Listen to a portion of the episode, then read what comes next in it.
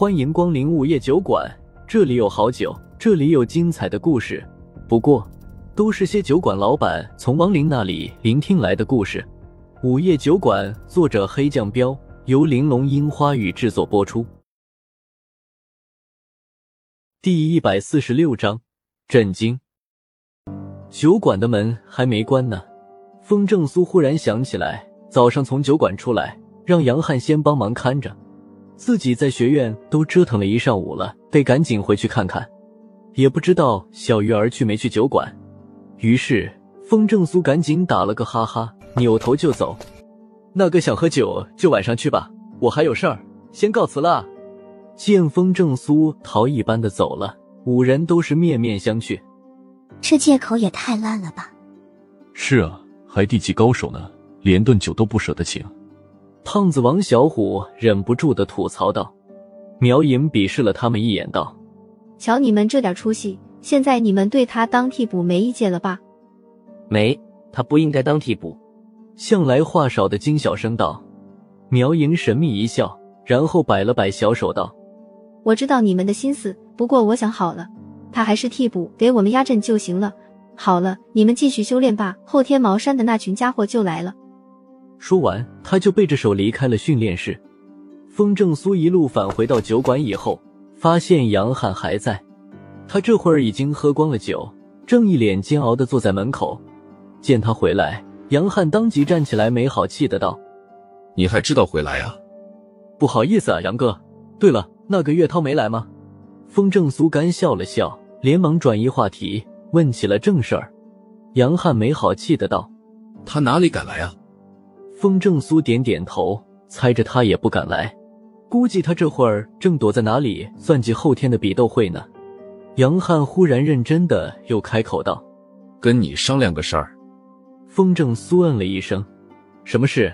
杨哥，你说。”“让我也去看看那个比斗会吧。”杨汉神色一凝道。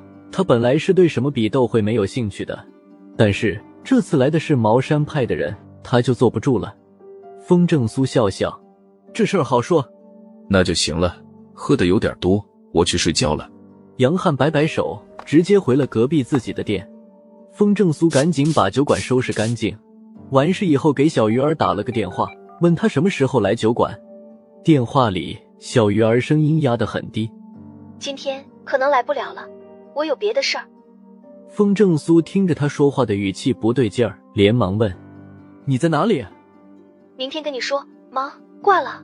小鱼儿急匆匆的直接挂了电话。风正苏的眉头顿时拧了起来，听他话里的意思，似乎也不在学校，不知道他去了哪里。不过应该没什么危险，他这会儿似乎在什么地方隐藏着。看看时间，离天黑还有一段时间。风正苏犹豫着，是不是把酒馆的门关了，再回学院去？还没想好，风正苏就听到了苗莹说话的声音：“小苏苏，你这生意也不好啊，急匆匆的回来干啥？”抬头一看，果然是苗莹。风正苏忽然意识到，自己并没有告诉过他酒馆的事情，而且自己复活没几天，他不应该知道自己在酒馆里打工才对，除非他早就认识自己，以前来过酒馆。没来过。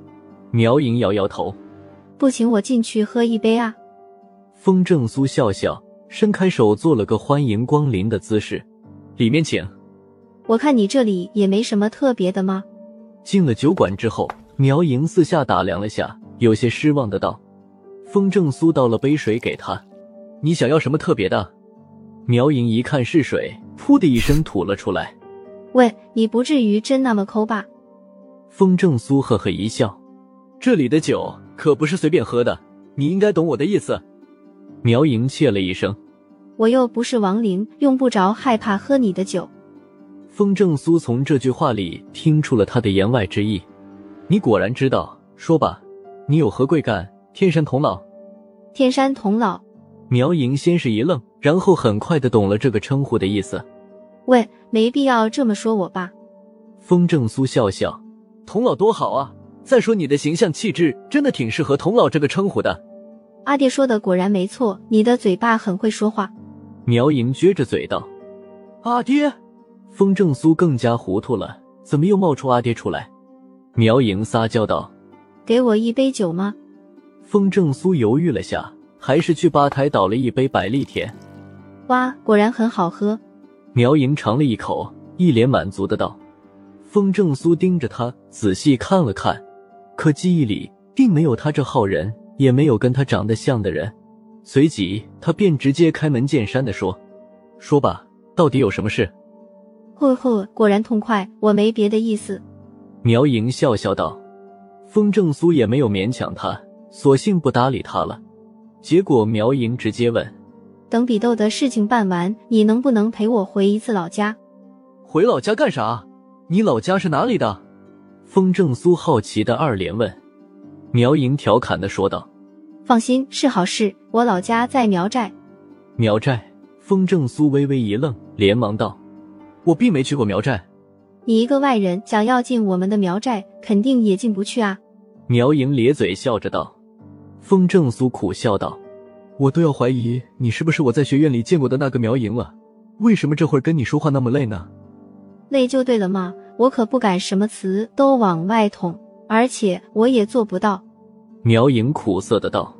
风正苏有点不耐烦了：“说吧，到底什么事？还有，你是怎么知道我的？”我用蛊的方法是在苗寨里学会的，你不觉得眼熟吗？苗莹又说道。风正苏摊摊手道：“不觉得，会用蛊就用呗。”哎，苗莹叹了一口气：“一旦学会了用蛊，就会被寨子里人推举成为圣女。圣女多好啊，肯定会有不少人膜拜。”风正苏笑笑道：“呵，等你有时间跟我去一趟苗寨，你就知道什么叫圣女了。”苗莹嗤笑一声道：“风正苏目光紧紧盯着他，怪了，自己给他调的酒居然没有起作用，到现在为止一句重要的话都没有问出来。”风正苏想了想道：“你的意思是说你现在是苗寨的圣女？”苗莹道：“是的，听说你很久以前就结婚了，你老婆人呢？